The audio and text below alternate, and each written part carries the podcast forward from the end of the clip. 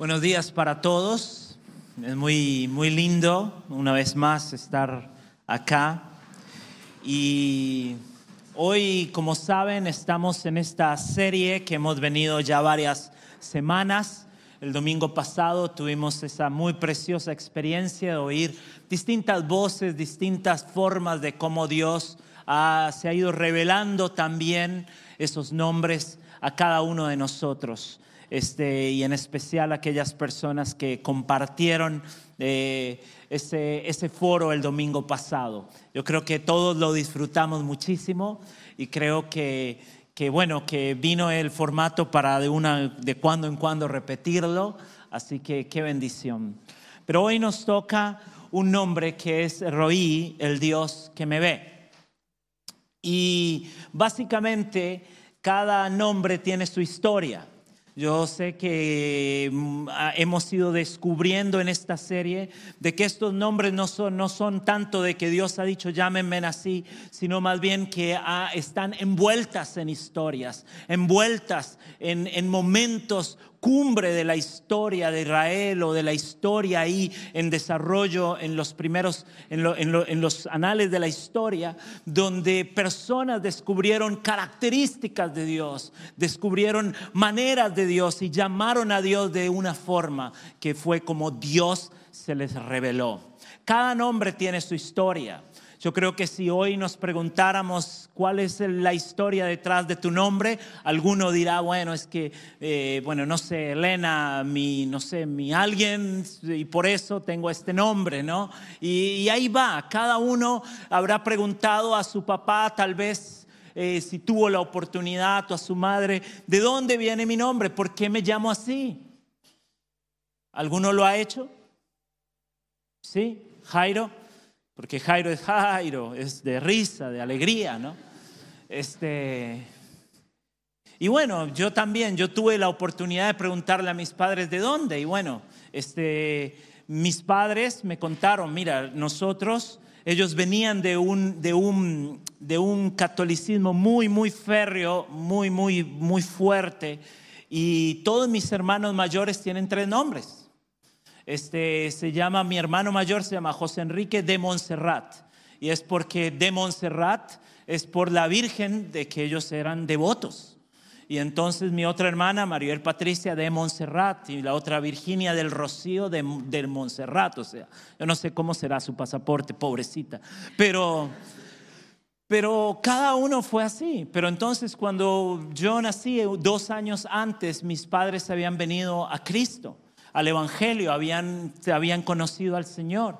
Y entonces ellos decidieron, porque en ese tiempo ustedes saben de que te dabas cuenta de que eras si niño o niña el día que nacía, ¿no? Era mucho más divertido, me imagino, para los padres, ¿no?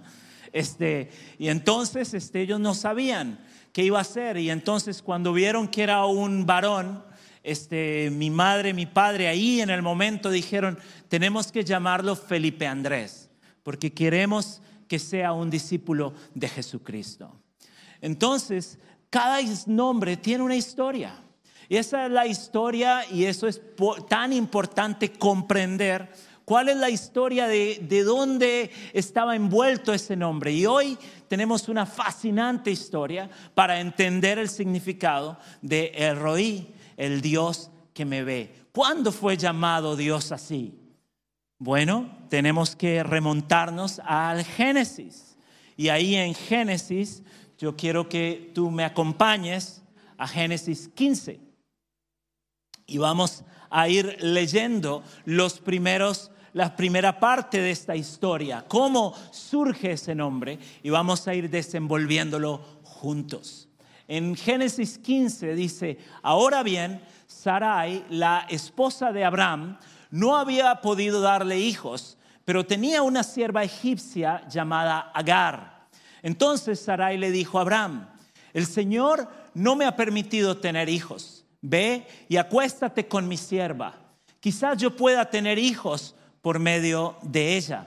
Y Abraham aceptó la propuesta de Sarai. Entonces Sarai, la esposa de Abraham, tomó a Agar, la sierva egipcia, y la entregó a Abraham como mujer. Esto ocurrió 10 años después de que Abraham se estableció en la tierra de Canaán.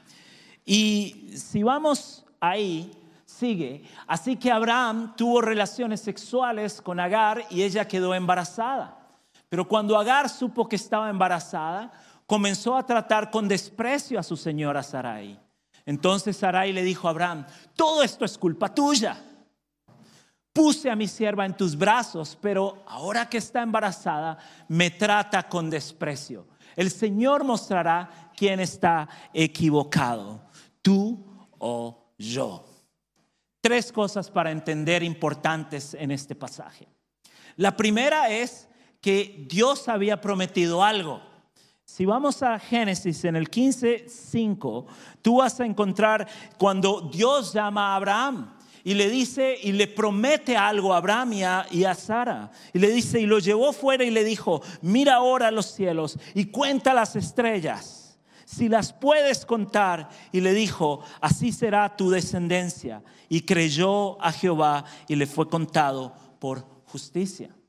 Es decir, ya Dios había dicho cómo había establecido un plan, había prometido algo y Abraham lo había creído. Y este plan era un plan que no, no implicaba incluir a otras personas sino que era un plan que consentía y que, y que confería básicamente en Abraham y Sara y que desde ahí Dios iba a ser un pueblo que iba a ser como las estrellas del cielo, como la arena del mar. Dios había prometido algo, pero la espera se volvía interminable. Ya cuando Dios había prometido esto, ya Abraham era grande. Sara era unos 10 años menor que Abraham, pero ya eran grandes. Ya, ya era un milagro en sí creerlo. Pero ¿qué pasa cuando esa espera sigue? Y ya pasan 10 años de aquella promesa. Ya la espera se había vuelto algo casi insostenible para ellos. No es lo mismo esperar cuando tú tienes 20 años. No es lo mismo esperar cuando tú tienes 30 años. Y ya cuando uno está así viejo, este, cuando uno tiene 40, ya la vida uno la ve como en blanco y negro. No, no, no. Ya no es lo mismo. Cada año que pasa, cada año, cada década que cruzas, tú ves la vida de manera diferente y sientes de que la vida de una u otra manera se está yendo. Y es normal. Y es lo que está enfrentando Sara y es lo que están enfrentando Abraham porque ya están grandes de edad y ven de que Dios ha prometido algo, pero Dios no lo ha cumplido todavía. Y la tercera cosa que hay que entender es que esta propuesta tenía una lógica cultural. Hoy nosotros, miles de años después, eso nos suena como, o sea, ya es espantoso, pero nos suena diez veces más espantoso. Dice de que esto, por ejemplo, dice, la esclava alumbraba sobre las rodillas de su ama, de modo que el niño que venía simbólicamente vendría del seno de la propia señora. Así pues, la proposición de Sara se ajustaba por completo a lo habitual desde el punto de vista del derecho y de los usos y costumbres de la época. O sea, nos suena raro, pero en aquella época, según los usos y costumbres, incluso en el código Amurabi allá por Babilonia, de, por cierto, donde ellos venían, eh, estaba escrito. De una forma, ella lo que está diciendo no, no suena tan raro. Suena ajustado a los patrones de la época. Es más, hasta legal era legalmente ella tenía razón. Pero siempre nos vamos a preguntar, ¿a qué manera queremos hacer las cosas? ¿A nuestra manera o a la manera de Dios. Hay cosas que pueden sonar incluso hasta culturalmente aceptadas. Hay cosas que pueden sonar de que, bueno, está bien. Pero la pregunta siempre va a ser, ¿qué es lo que Dios ha revelado en su palabra? En el caso de ellos, la pregunta que tenían que hacerse es, ¿qué Dios ha dicho? Pero es lo mismo hoy para nosotros. ¿Qué es lo que Dios ha dicho? Casi siempre cuando nosotros vamos hacia caminos alternos es cuando decimos, bueno, mi novia, mi novio no es cristiano, pero, ¿verdad? Bueno, Dios ha dicho no.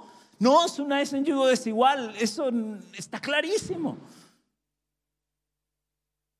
Pero culturalmente, pero se puede. Dios ha dicho, hey, no, no, no vayan, no, no, no se, no se unan, no comiencen una vida juntos sin casarse antes. Pero culturalmente está bien. Pero ¿qué Dios ha dicho?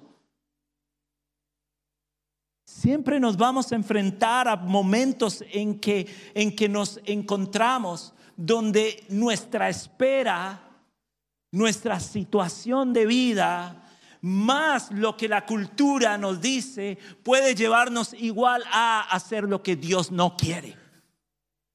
Te lo vuelvo a decir siempre nos vamos a encontrar donde la presión interna por lo que estamos viviendo, más lo que la cultura nos dice, nos empuja y es aceptable, nos pueden llevar igual a hacer lo que Dios no ha dicho que hagamos.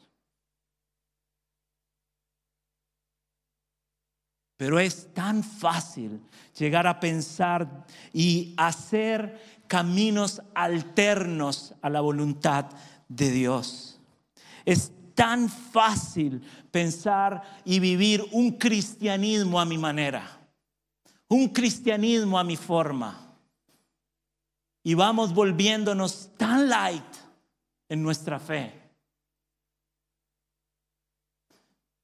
que no sabemos si vivimos bajo lo que Dios ha dicho o lo que la cultura en el momento nos está diciendo. Y sigue la historia. Abraham respondió, mira, ella es tu siervo, a sierva, así que haz como con ella como mejor te parezca. Entonces, Sarai comenzó a tratar a Agar con tanta dureza que al final ella huyó.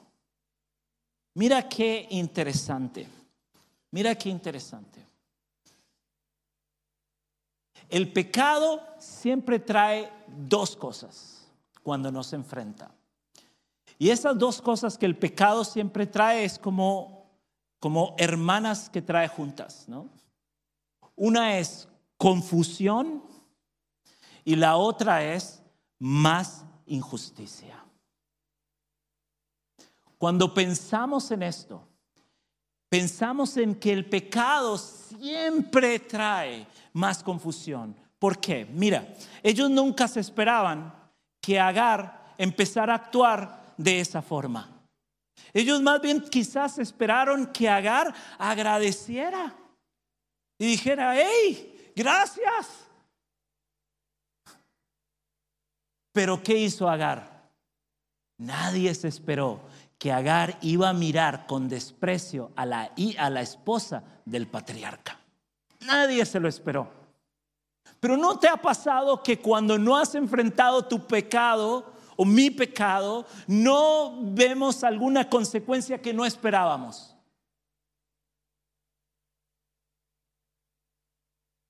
¿No te ha pasado alguna vez en tu vida que no has enfrentado tu pecado y entonces la respuesta o lo que viene ¿No es lo que te esperabas?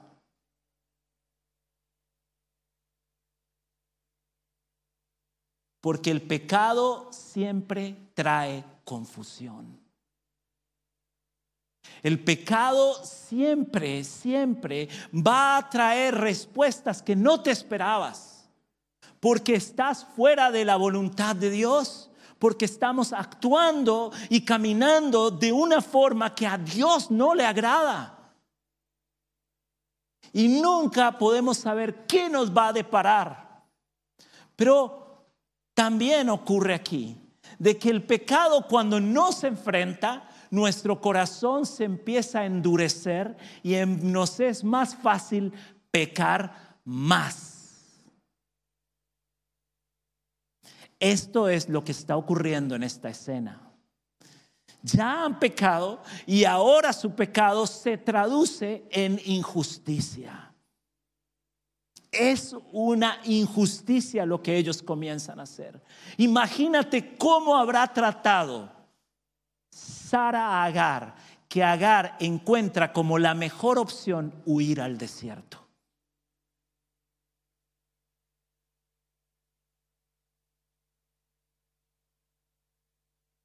El pecado trae más injusticia. El ángel del Señor, sigue la historia, Encontró a Agar en el desierto junto a un manantial de agua en el camino que lleva a Ashur. Eso es hacia el sur. Ella estaba yendo seguramente en camino hacia Egipto. El ángel le dijo, Agar, sierva de Sarai, ¿de dónde vienes y hacia dónde vas? Y ella dijo, solamente estoy huyendo de mi señora Sarai, contestó ella. Aquí hay dos cosas muy interesantes. Y esa es que esta es la primera vez que tenemos esta, esta teofanía, esta expresión de la, de, la presencia de Dios personificada, o cristofanía también se llama, este, en la Biblia. Es el ángel de Jehová se aparece. ¿Y a quién se le aparece? Se le aparece a una esclava egipcia. No se le aparece a gente muy especial, digamos, sino se le parece, se le aparece a una mujer que representa una mujer oprimida, una mujer en una huida justa, de alguna forma. Y a mí me encanta pensar, de, y además es la primera vez en la Biblia donde vemos que Dios es un Dios cercano a los oprimidos. Y que Dios no hace acepción de personas.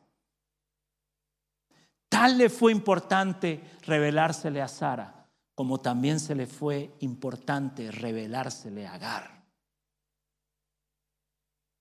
Dios es un Dios cercano a los oprimidos, que no hace acepción de personas.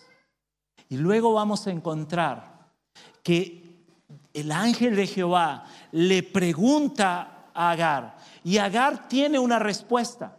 Pero mira esta pregunta, la pregunta es, ¿para dónde, de dónde vienes y hacia dónde vas? ¿Y qué responde? A ver, ella puede responder toda la pregunta o parte de la pregunta? Ella solo responde su historia. Ella solo puede saber lo que ha vivido, lo que ha sufrido. Ella puede contar de dónde viene y ese camino de sufrimiento. Pero ella no sabe su futuro.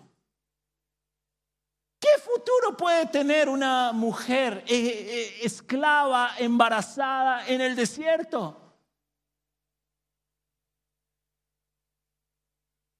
Y a mí me encanta pensar de que Dios es un Dios cercano a las personas en opresión, pero también Dios es un Dios cercano a aquellas personas que por la opresión, por el sufrimiento, por el peso del desierto, no saben y no tienen claridad de qué va a ser el día de mañana.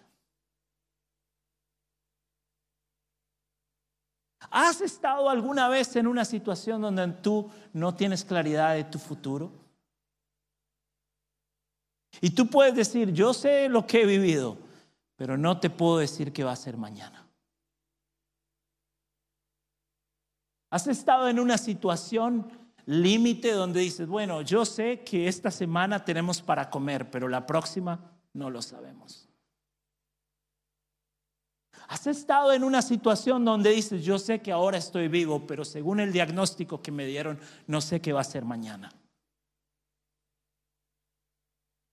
Has estado en una situación donde sabes lo que has vivido, sabes lo que estás viviendo, pero no sabes qué va a ser de ti mañana. En esta historia recordamos que Dios es un Dios que ve aquellas personas oprimidas, pero también Dios ve aquellas personas que no tienen claridad acerca de su futuro. No sé qué, no sé cómo pagar esto, no sé qué estudiar, no sé esto que me está pasando, no sé a dónde voy, no sé, eso no sé. Dios puede ser un Dios cercano para ti. Pero en esta historia sigue. Y dice que el ángel del Señor le dijo, mira qué interesante. Y acá yo quiero que ustedes presten mucha atención. El ángel del Señor le dijo, regresa a tu señora y sométete a su autoridad. ¿Quién esperaba esa respuesta? Ni yo la esperaba en la historia leyéndola. Después añadió, yo te daré más descendientes de los que puedas contar. Y el ángel también le dijo, ahora estás embarazada, darás a, a luz un hijo, lo llamarás Ismael, que significa Dios oye, porque el Señor ha oído tu clamor de angustia. Y ahí sigue toda esa connotación más que le da a lo que vendría a ser el pueblo de los ismaelitas que no vamos a entrar ahí en detalle de esto porque hay más versiones que otra cosa. Pero lo que sí sabemos es que Ismael iba a nacer y también iba a ser una nación grande. Y también iba a enfrentar oposición y iba a ser oposición a otros. Pero sería, mirando el versículo 9, sería, sería lo que Sara, lo que Agar estaba esperando.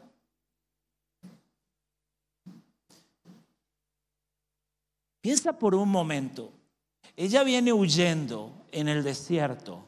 El ángel de Jehová se le aparece, le dice que la ha visto, todo lo que, está ahí, que no sé qué, esto, lo otro, y le dice como la gran solución, regresa.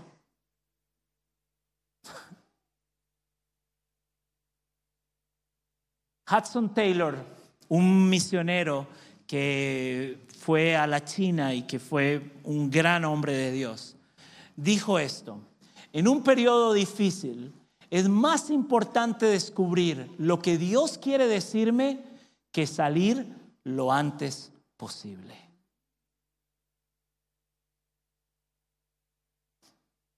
En el desierto hay muchas voces.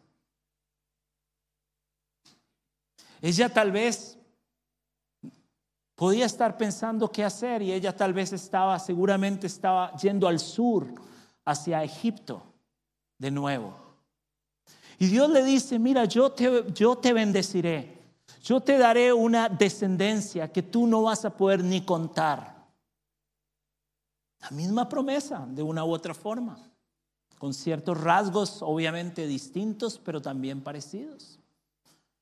Pero le da un camino que es un camino diferente. Y aquí a mí me impresiona muchas veces pensar que cuando estamos en momentos complejos, en momentos de desierto, en momentos donde no sabemos hacia dónde ir, donde nuestro futuro no es claro, las voces son muchas. Las voces internas son un montón, las voces externas son otro montón. No vale la pena. Podemos oír muchas veces. Todo esto es mentira. ¿De qué sirve venir a la iglesia? Desde que vengo a la iglesia más bien todo se me complica. Nunca voy a poder salir de esto. Voy a hacerlo a mi manera mejor. Voy a hacerle caso a quién, a este, al otro. ¿Para qué perdonar? ¿De qué sirve perdonar? En el desierto las voces son confusas. En el desierto es donde más vamos a oír de distintas voces. Pero Hudson Taylor lo que está diciendo es, antes de pensar solamente en salir o antes de pensar en escuchar otras voces, presta atención a qué Dios quiere decirte. Y a mí me impresiona pensar que Jesucristo en el desierto venció todas las voces del desierto. ¿Recuerdas a Jesús? La primera cosa que dice que el Espíritu lo llevó cuando él fue bautizado por Juan el Bautista es ir al desierto. Y en el desierto escucha la voz del enemigo y tres veces Jesús responde de la misma forma o comenzando con la misma forma, que es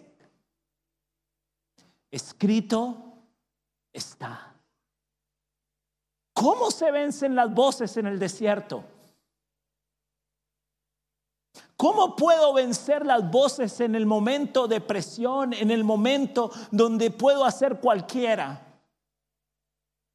Precisamente las voces se vencen a través de hacer, escuchar, conocer, repetir, marcar, decir la palabra de Dios. Y acá Saber que Jesús venció todas esas voces me da esperanza. Jesús dice, yo he vencido al mundo. Yo he, confíen, yo he vencido al mundo. El mundo y los desiertos en el mundo vamos a vivir momentos muy complejos.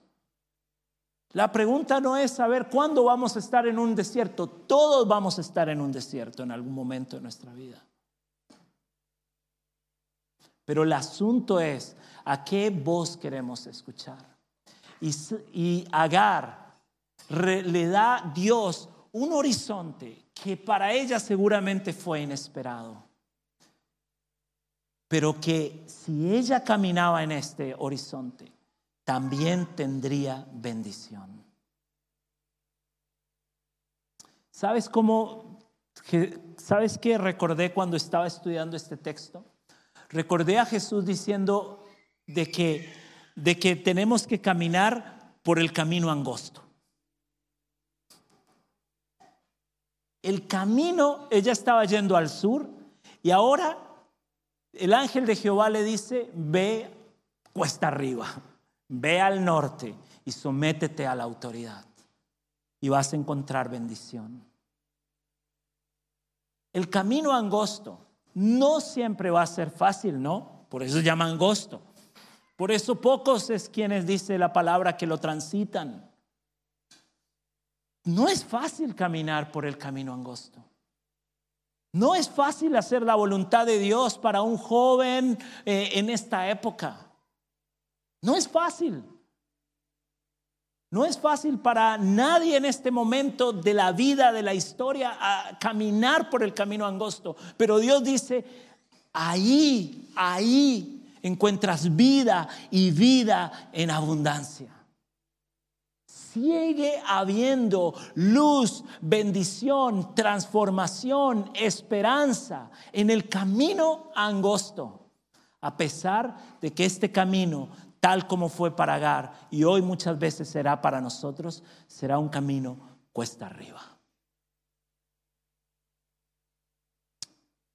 Hay un pasaje en Oseas que es muy lindo, cuando dice, y las llevaré al desierto y le hablaré con ternura y le devolveré sus viñedos y convertiré el valle de la desgracia en el paso de la esperanza.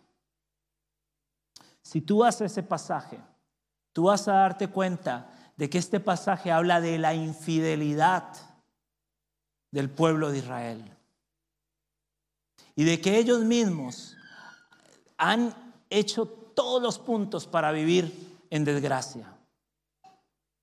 Pero de alguna forma y de una manera sorprendente, Dios le dice, hey, yo te voy a bendecir si tú escuchas mi voz.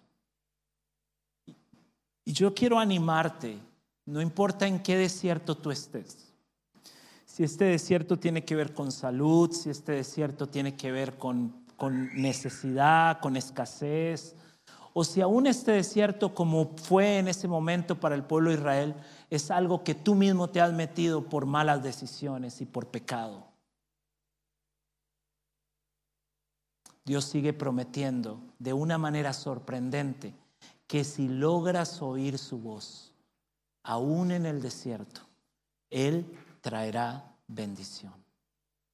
Pero hay que caminar por el camino angosto. Todos, dice Hudson Taylor, todos tendremos pruebas. La pregunta no es cuándo llegará la presión, sino dónde dejaremos que se instale. ¿Se interpondrá entre nosotros y el Señor? ¿O nos, nos apretará aún más contra el pecho de Cristo? ¿Dónde queremos que esa presión nos lleve? El desierto podía llevar a Agar hacia un lugar o hacia el otro. Pero gracias sean dadas a Dios que Agar pudo escuchar la voz de Dios en el desierto. El último texto que vamos a leer es, a partir de entonces, Agar utilizó otro nombre para referirse al Señor, quien le había hablado. Y ella dijo, tú eres el Dios que me ve. También dijo, de verdad he visto aquel que me ve. Así que ese pozo fue llamado Berlai Roí, que significa pozo del viviente que me ve. Aún se encuentra entre Cades y Beret. Dios le dice a ella, tú vas a tener un hijo, Ismael, porque Dios te escuchó. Y ella, cuando dice, voy a referirme a Dios, ya no solo habla del Dios que me escucha, sino dice el Dios que me ve. Qué lindo saber que Dios no solo nos escucha, que Dios nos ve. Pero qué lindo saber también que Dios ve a Agar y es un Dios que la ve, que la ama. Mira, piensa por un momento. En aquella época, los esclavos básicamente eran personas invisibles. Y cuando Agar tuvo la mirada de sus dueños, fue una mirada que la cosificó, que no la dignificó. Pero piensa por un momento que cuando Dios habla con ella, Dios la escucha, Dios la ve y la dignifica.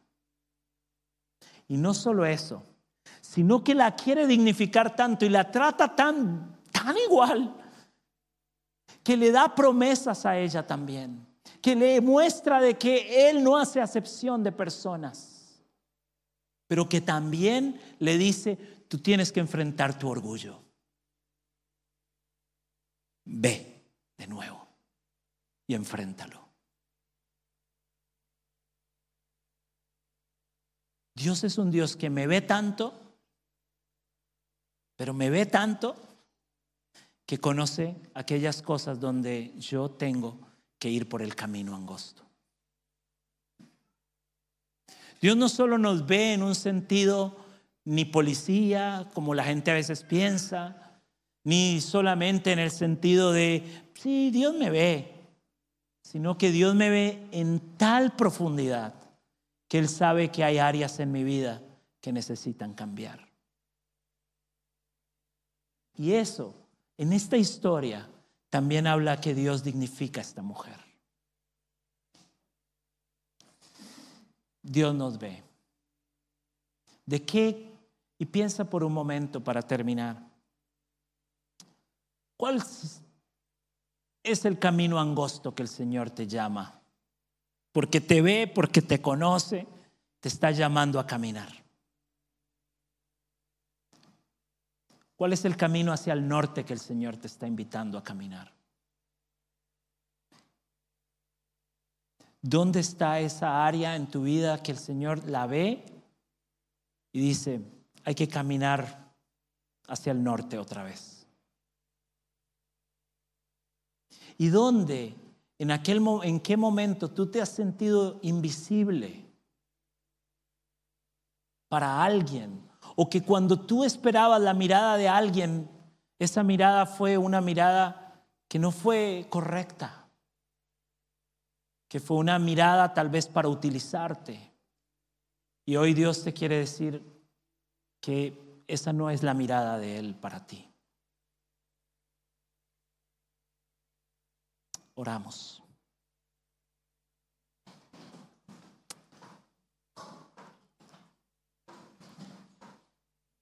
Señor Jesús, venimos delante de ti porque recordamos y reconocemos, Señor, que tú eres un Dios que nos ve y nos ve con un amor que es eterno, un amor que es sorprendente, un amor que no tiene principio, que no tiene fin. Y que a veces, Señor, tal vez hemos tenido miradas sobre nosotros de personas que apreciábamos y que cuando nos miraron nos dimos cuenta que no eran unas miradas que nos dignificaron o que nos trataron con justicia. Pero hoy, Señor, tú nos recuerdas que tú nos ves con amor. Que tú nos ves, Señor, con un amor que nos dignifica, que nos pone en la posición correcta. Un amor que no hace acepción de personas. Un amor que nos recuerda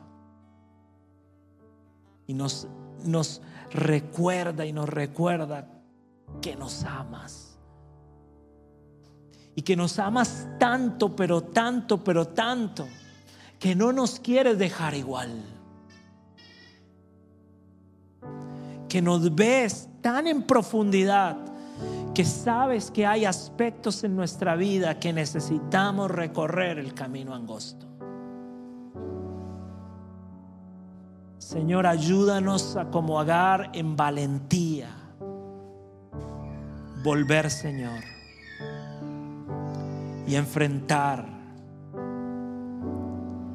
Señor, y en aquellos lugares donde estoy caminando en mi voluntad, en la voluntad que yo creo que es la voluntad alterna de Dios, Señor, llámanos al arrepentimiento. Haznos ver, Señor, que nuestro pecado nos fractura a nosotros mismos y fractura a otros a nuestro alrededor. Ayúdanos, Señor, a salir de cualquier tipo de romanticismo, Señor. De un Dios que solo hace amor y solo quiere amarnos, pero no quiere nuestra santidad. Señor, ayúdanos a caminar en santidad. Ayúdanos, Señor, a entender que tú nos ves con tanto amor que quieres que nosotros caminemos por tu camino, por tu brecha.